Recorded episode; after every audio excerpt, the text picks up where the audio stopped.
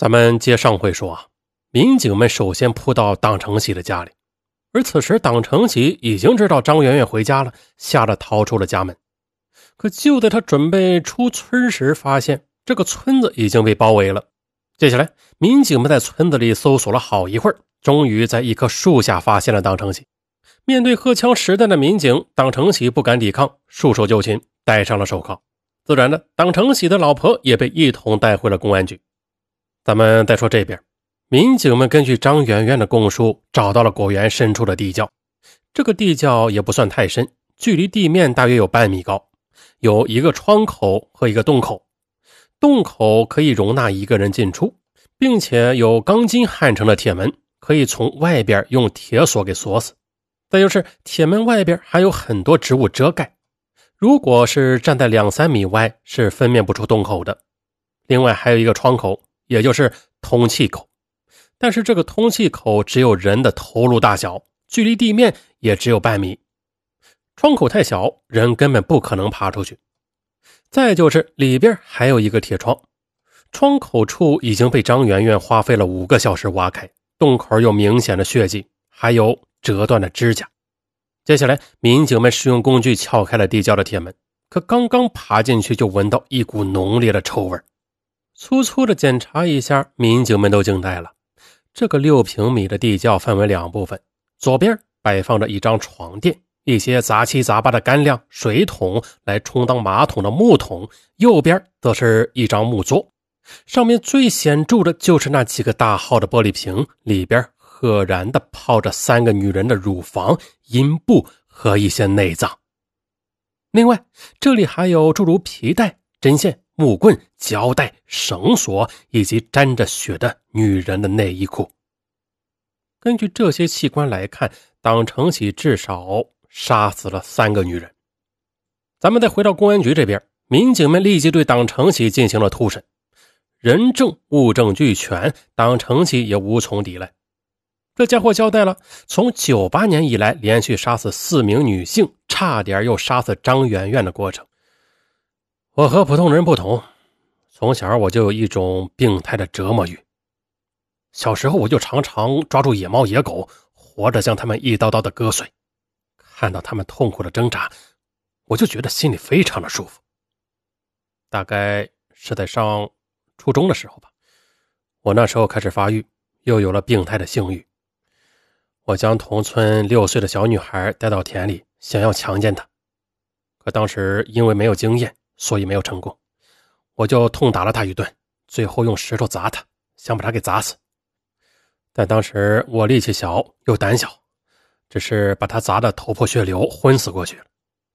后来他的家长找到我家大闹一场，当时因为我年龄小，最后定为孩子打架，由我爸赔了大笔医药费。但是这次以后我就没有再做这种事了，我和其他人一样娶妻生子。直到九八年，那一年我四十多岁。那陈小燕这孩子是你杀的？对，他就是我杀的第一个人，我一辈子也忘不了。当时我骑车回家，路过大卖场，我看到陈小燕在那里写作业，她只有十岁，真的很漂亮，她就像是大人一样。我顿时涌起一股病态的欲望。就花言巧语的骗他，说果园里边有很多大蝴蝶。陈小燕是个孩子，她立刻就被我骗走了。她放下作业本，跟我走到了果园。到了果园里，我一下子将她打倒了，试图强奸她。那时候正是卖水果的季节，经常有人来我果园问价格。在光天化日之下，我实在也没有胆量，我只好将她捆绑起来，丢在果园的深处。后来又用胶带堵上了嘴。当晚我又回来，看看四周没有人，我就将他强奸了。可是事后我又犯愁了，我不知道应该怎么办。他认识我，放他回去的话，那我一定会坐牢的。我想来想去，一狠心，我就用胶带封住了他的口鼻，然后在果园里面挖了一个很深的坑，将他给活埋了。他就是我奸杀的。第一个人，真狠的你！你那个立交是什么时候挖的？是杀了陈小燕以后，我们是一个村的，这条线索咬着我，我非常害怕。可是过了三年之后，你们毫无动静，我的胆量就大了起来。没多久，我又有病态的欲望，非常的想发泄一下。可是我也知道，如果还像杀陈小燕时那样蛮干的话，只要民警或者家属在果园里一搜，立即就会发现的。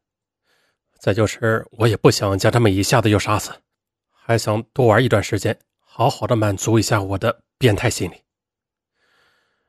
二零零一年的八月，我花费了一个多月在果园里面挖了一个地窖，随后便开始物色目标。我当时的目标是离异的妇女，长得漂亮的，最好是不是本地人。你为什么这么选？呃，离异的妇女没有丈夫嘛？又往往不住在娘家，一旦失踪了，管的人也不多。临沂县太小了，如果找本地妇女作案的话，就很容易失手。二零零一年八月，我骑着三轮车从县城回村，遇到一个三十岁左右的本村妇女，她叫做李小莲。当时我装作是人力车，提出只收两元钱拉她。就这样上了车以后，我和她聊天。她说刚刚和丈夫吵架。才出来散心的。当时我觉得他虽然不符合我的标准，但长得也不错，我就开始骗他。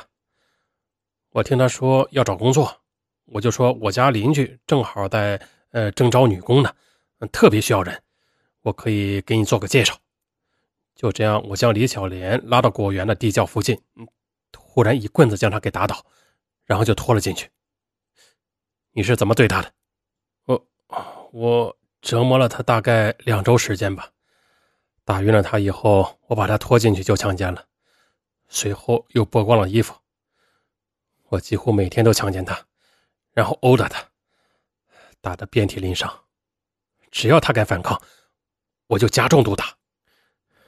有一次，李小莲被我打得受不了了，骂了我几句。他骂我说：“我生孩子没屁眼当时我大怒。